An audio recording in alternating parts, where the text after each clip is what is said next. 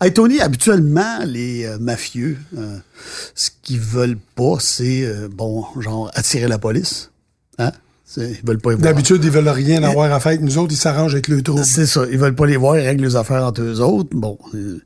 Mais là, toi, t'as une histoire de, je pense, que c'est en 2012, c'est arrivé dans le temps des fêtes.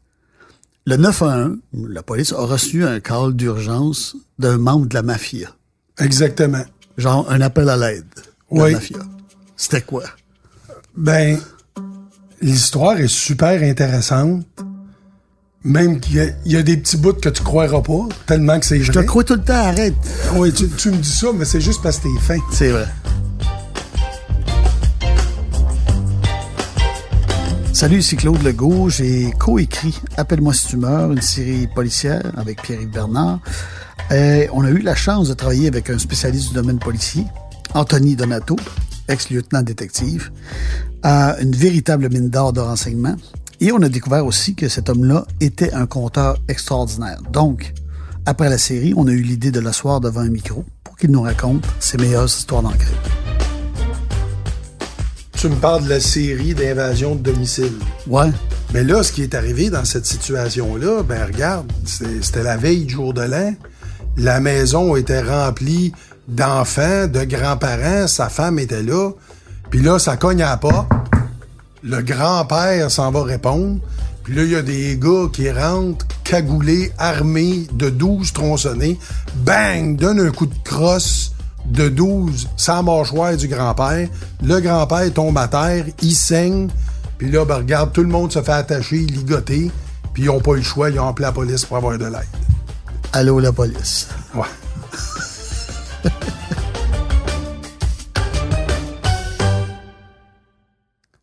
si le mafieux avait été tout seul dans la maison, jamais il y aurait eu d'appel au 911. Il aurait riposté peut-être. Il serait arrangé avec ses troubles, il aurait fait leur enquête parallèle, puis il aurait fini peut-être par trouver c'est qui qui avait fait ça. Mais là, les beaux-parents sont victimes, le grand-père est plein de sang, les enfants pleurent, sa femme pleure. Tout le monde dit call 911, call 911. Il n'a pas le choix. Il fait 911. Attends, il fait 911 pendant qu'ils sont encore là, non? Non. Les gars font ce qu'ils ont à faire. Qu'est-ce qu'ils vont faire? Qu'est-ce qu'ils ont fait? Ils ont volé tous les objets de valeur de la maison. OK. Mais ils cherchaient surtout de l'argent. OK. Mais notre mafieux, sa job legit, il était paysagiste. Mais on est rendu au mois de décembre. Ben oui, c'est ça. Ben, il est travailleur autonome, il n'a pas le droit au chômage. L'été, il fait un petit peu d'argent en dessous de la table. Mais il n'est pas supposé avoir de valise Louis Vuitton dans la maison. Il n'est pas supposé d'avoir euh, les œufs euh, Fabergé, je pense. oui, oui, ou, tout euh, à fait, ouais, ouais. des, des affaires qui vaut des dizaines ou des centaines de milliers de dollars. Il n'est pas supposé avoir ça. Mais il y a du luxe, une affaire incroyable dans la maison. Fait là, lui, devant ces circonstances-là, il n'a pas le choix, il fait 9 heures. Les policiers arrivent, s'occupent des victimes, les ambulanciers sont là. Les policiers qui sont là, je te dirais que, tu le 31 décembre de nuit, sont tous bons, les polices, là. Mais je te dirais que c'est pas nos vétérans qui sont là.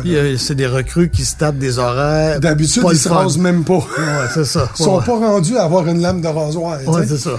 Fait qu'eux autres sont un petit peu mal pris. Ils appellent leur sergent, ils appellent leur lieutenant, ils appellent les enquêtes. Moi, je travaille au crime majeur à ce moment-là. Mais par le temps qu'eux autres font le job, ils m'appellent à 6-7 heures le matin.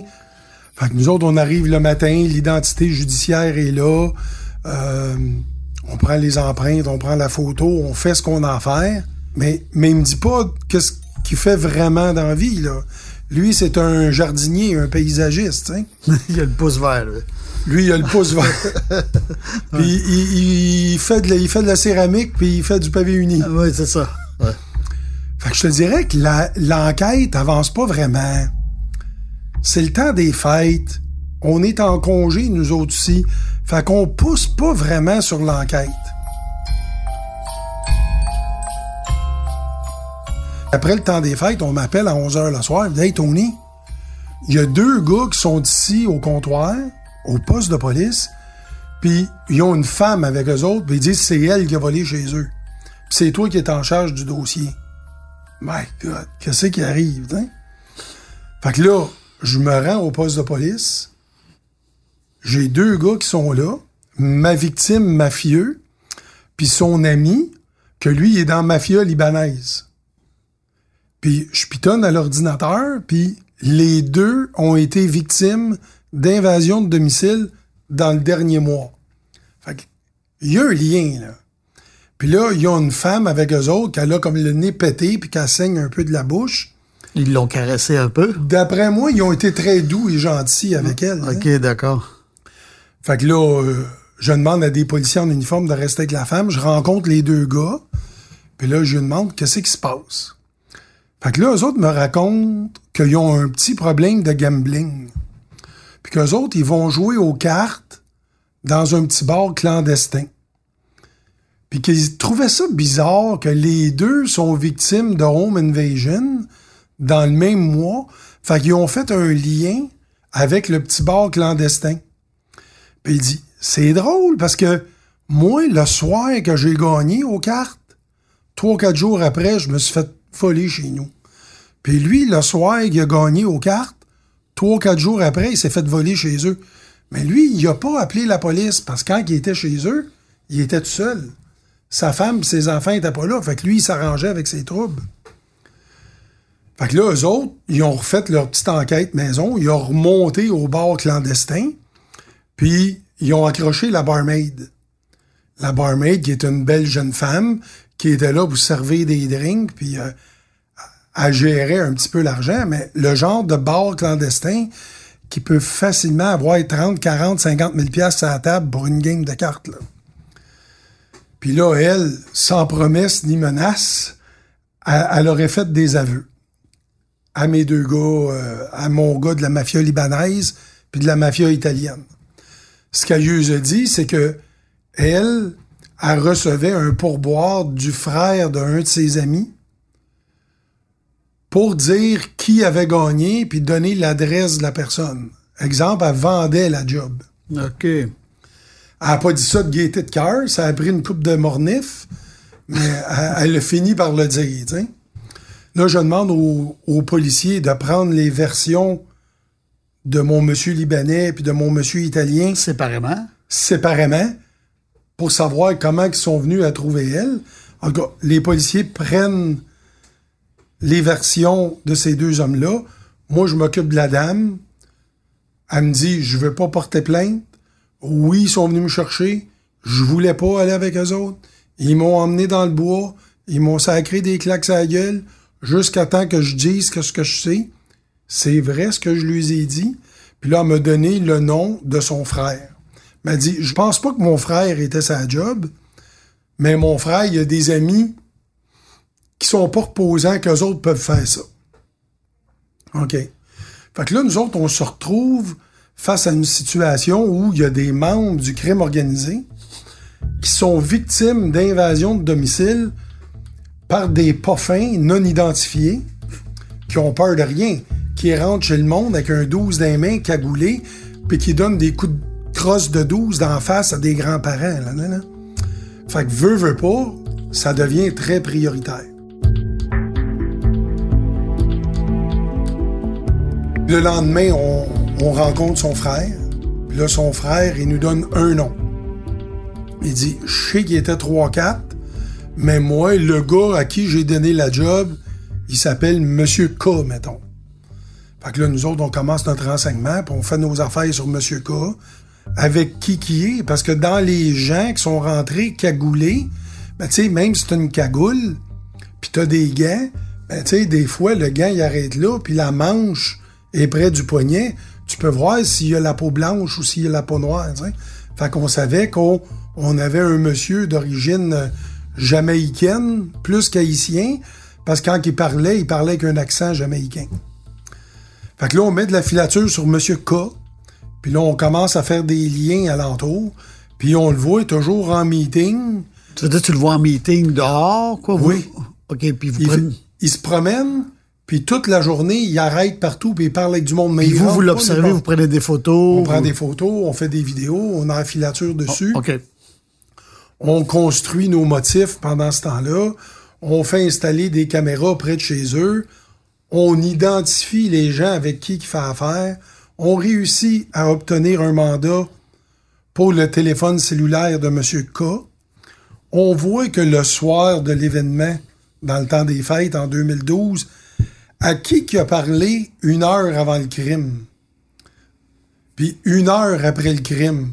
C'est drôle. Les gens à qui qui a parlé une heure avant puis une heure après, c'est tous des gens qu'on a vus, lui en meeting avec dans les semaines suivantes.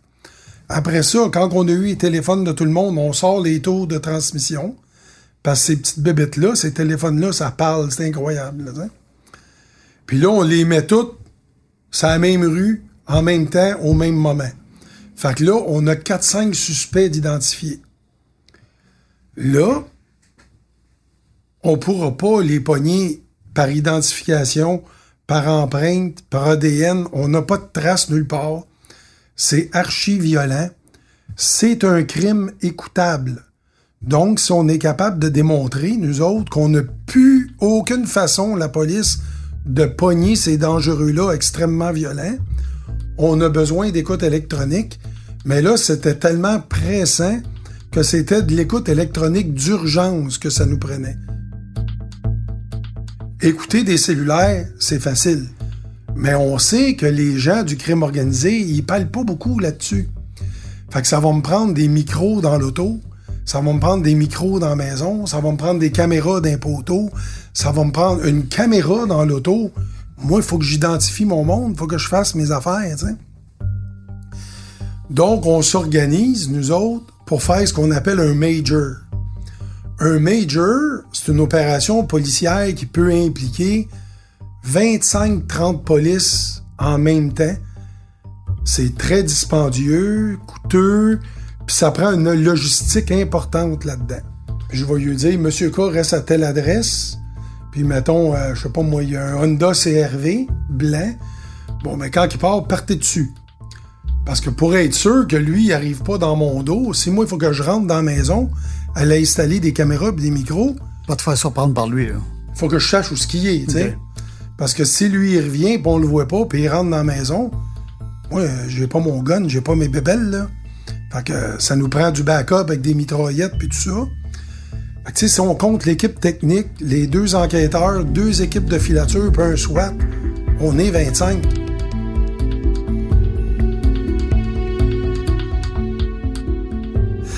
Le stress est à son maximum. Ça prend combien de temps, mettons, une opération comme ça? Là? Lui, il part, vous savez pas dans combien de temps il va revenir. On est contrôle dessus. J'ai un backup sur le périmètre.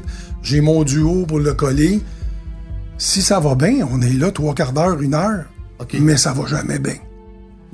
Il y a toujours un bug qui arrive. Genre? Genre, euh, je sais pas moi, la meilleure place pour mettre la caméra, ça serait là.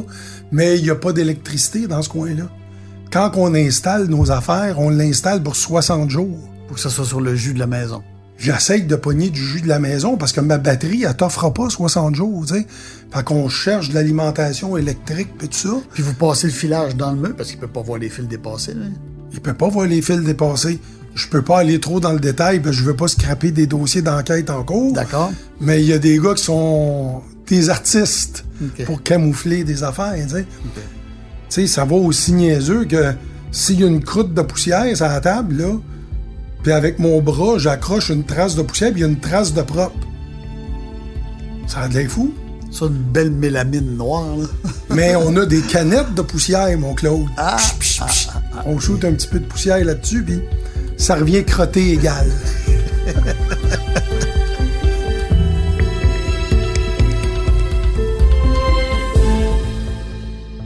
Là, on commence à être équipé. Là, on a de la viande, notre écoute électronique, l'appartement.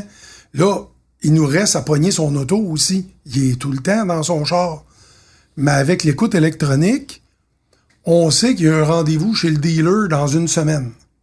Hey, mon beau-frère, OK, il un travaille. dealer, tu parles d'un concessionnaire de char. Oui, oui, oui, OK, oui, oui. Je pensais à un dealer de dope, moi, là. là. Non, non, non, on s'en va euh, chez Honda, mettons. Chez Honda, OK, d'accord. Mais là, tu sais, quand on est 50 polices, dans 50 polices, dans notre réseau, il y en a un qui a un beau-frère ou un cousin qui travaille chez Honda. Fait que là, on l'appelle, on lui fait confiance, c'est un membre de la famille. Hein. Jeudi prochain, t'as un Honda CRV blanc qui va rentrer. Il faudrait que je sois tout seul avec l'auto pendant une petite heure. J'ai des affaires à faire dessus.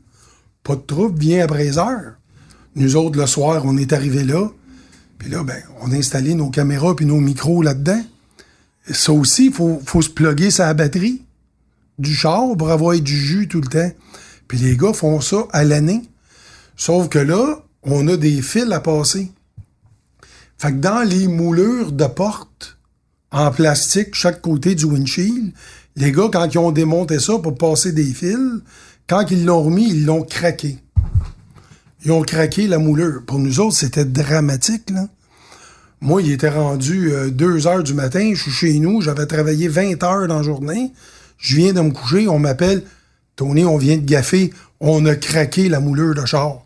Le gars va le savoir, parce que le gars récupère son char le lendemain.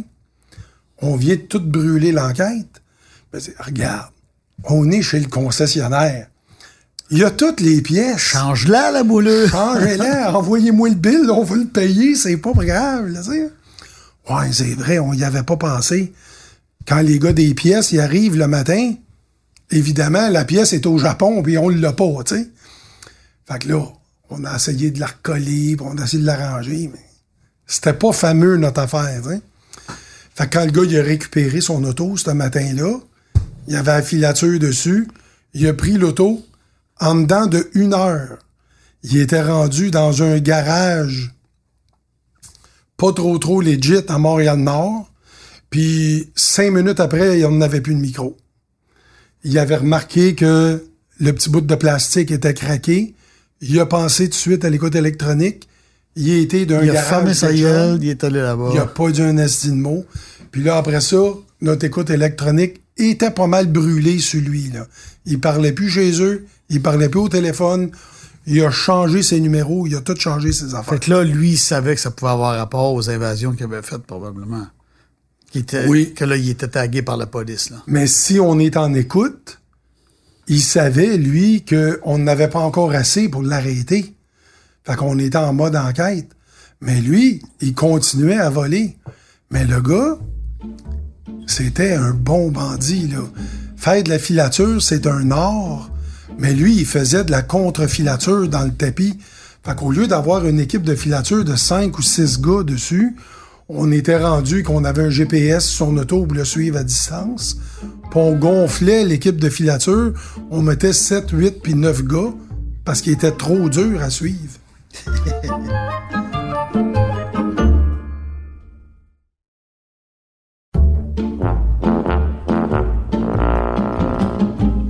les fins de semaine, parce que les bons bandits savent que les escouades spécialisées de police, on travaille pas la fin de semaine. C'est niaiseux à dire, mais la filature, ben, ils sont off. Les agents doubles, le SWAT, les crimes majeurs, on est off la fin de semaine. On travaille la semaine. C'est hein? C'est la fête au village. Ben oui. Ils font le meeting, ils font des déjeuners, ils, ils font le mauvais coup. On est tous en congé. Mais les gestionnaires de police de premier niveau, s'ils vont voir le boss puis ils disent, tu sais, dans tel dossier, dans le projet Vésuve, là, ça serait bien important, il faut rentrer samedi, il va se passer quelque chose samedi. Big Boss va dire, ben, regarde. Temps double. C'est temps double toute la fin de semaine, vous êtes en temps supplémentaire, j'ai pas le budget pour ça, c'est non. T'as beau, toi, comme lieutenant, dire ça me le prend, ça me le prend, ça me le prend. En bout de ligne, tout le monde veut gérer son budget, puis c'est non, tu sais. Mais les fins de semaine, là, c'est lignes d'écoute électronique, là. Mais on m'appelait aux demi-heures puis aux heures. Tony, ils s'en vont faire une job. Tony, il vient d'acheter un fusil de calibre 12. Il vient d'acheter une 3. Il dealait des, des guns dans le tapis. Il en vendait. Il en achetait. Il achetait des silencieux. C'était débile. Vous êtes reviré de bord, là. Un coup que l'écoute fonctionne plus, vous faites quoi? Après ça? Ben, l'écoute fonctionnait plus chez M. K. Chez M. K. Fait qu'on avait de l'écoute ailleurs. Mais lui, il a pas prévenu les autres en me disant, gars, je te sous-écoute. Moi, moi, je sous-écoute. Checkez-vous. Checkez vos affaires. Mais les gars sont bons. Ils ont rien trouvé. On n'a pas pété de moulure de plastique, là. On avait des caméras chez eux. On sait en les écoutant qu'ils ont été faire un burn de drogue chez un gardien de prison. Parce que le gardien rentrait de la drogue en prison. On a su ça parce que la filature était dessus. Méchant gardien. Ah, tu sais, tu l'apprends par la filature, t'entends les gars parler de la job, puis là, avec nos caméras d'un poteau au bord de la rue, on voit les gars revenir à la maison avec une poche de hockey. Ils rentrent tous avec la poche de hockey qui est pleine de... C'est comme un film, là. Puis quand ils sont repartis, c'est là qu'on les a arrêtés. Fait qu'on les a arrêtés avec le butin, là. Fait que là, on les avait comme la main dans le sac. Fait qu'on était capable de les arrêter pour cette invasion de domicile-là. Fait que là, on a continué à travailler le dossier. Puis, euh, on a fini par avoir assez de motifs, puis on les a identifiés avec notre gardien de prison, et tout ça, pour faire l'arrestation de tous ces gens-là. Puis, on a fait quelque chose d'assez particulier là-dedans, parce que notre Monsieur K, il était tellement un bon bandit, là, que on était créatif. À l'époque, on n'avait pas besoin de mandat d'écoute électronique pour faire ça. J'ai pris un de nos agents doubles, qui était spécialisé en drogue, puis je l'ai installé dans cellule numéro 7. Puis là, lui, quand on l'a arrêté, on l'a mis dans cellule numéro 8. Puis, quand le suspect, M. K, est arrivé, veut, il ferme sa boîte au début, il a parlé à son avocat, mais veut, veut pas. Tu parles avec ton voisin à côté, ah, t'es là pourquoi, puis t'as fait, puis ci, puis ça. Fait que là, on s'est arrangé pour que mon agenda, ben, elle fait prendre ses empreintes. On en a mis un autre là. Fait qu'en revenant, on les a mis les deux dans la même cellule. Ben, Monsieur K a donné un cours de contre-filature à mon agenda. D'un cellule du poste de police, là. Alors, regarde, si tu penses que t'es suivi, ben, tourne à droite, puis break, ou fais un U-turn, fais ci, fais ça. Si t'arrives sur une lumière rouge, klaxonne. Si le gars te regarde pas, c'est pas normal, c'est une police. Un paquet d'affaires. Tu disais qu'il était brillant tantôt. Euh, il n'y a pas eu une crampe au cerveau. Là. Je veux dire, il pense pas que la cellule peut être euh, sous Il a jamais vu ça venir, lui. Quand tu es au poste de police, c'est écrit en rentrant, toutes les conversations peuvent être enregistrées. C'est ça que je te dis. Qu'est-ce qu'il y a pris? Ben, notre gars, il était bon. Il a ouvert des portes, il a posé des questions ouvertes, l'autre il a embarqué. Mais il y avait de l'air d'un vrai bandit, mon double. Là. OK. Je pense que au niveau criminel, il y avait de l'épée que M. K. Là, OK. Fait qu'après ça, M. K, on l'a passé en interrogatoire. Il a jamais voulu parler. Il a pas dit un mot. Puis il a été accusé pareil, puis il a été trouvé coupable. Ils ont tous été trouvés coupables, toute la gang dans tout ça. T'sais. Moi, je te dirais, là, j'ai eu une belle carrière. J'ai fait tous les types de crimes. C'était le gang le plus violent, agressif, criminalisé que j'ai eu à enquêter en 30 ans de police. Puis encore dernièrement, là, parce qu'on ne peut pas vraiment dire de nom, là, mais un des membres de mes 4-5, ben, il était euh, un tueur à gage, il y a pas longtemps, puis il faisait partie des 10 criminels les plus recherchés au Canada. Dernièrement, là, en 2019. C'est un costaud. Ah, tu le connais, tu l'as vu dans le journal? Ben oui. Bon, ben, j'y ai parlé souvent, lui, Ah, déjà. ouais. Mais nous autres, on se le disait, il est malade mental, c'est un psychopathe, ce gars-là. Jusqu'où qu'il va aller dans sa carrière, ça te motive encore plus à le pogner. Moi, le pogner, puis je vais le pogner solide. Mais tout ça pour dire que dans cette histoire-là, rocambolesque, si on n'avait pas eu notre barmaid au début, on n'en serait jamais venu à bout, là. Puis la barmaid, on lui a donné un statut d'informateur là-dedans. En étant... Elle voulait pas porter plainte, donc elle voulait pas être victime, puis était pas obligée de venir témoigner. Mais moi, j'ai fait des dossiers de crime organisé pendant des années, des années, des années. On en a parlé souvent pendant la télésérie aussi. Quand tu travailles une sphère du crime organisé, si t'as pas un informateur à l'interne, t'en viendras pas à bout. T'as beau avoir tous les, moyens, les techniques d'enquête à ta disponibilité, si t'as personne qui te file de l'intérieur, ça marchera pas. te prend une taupe.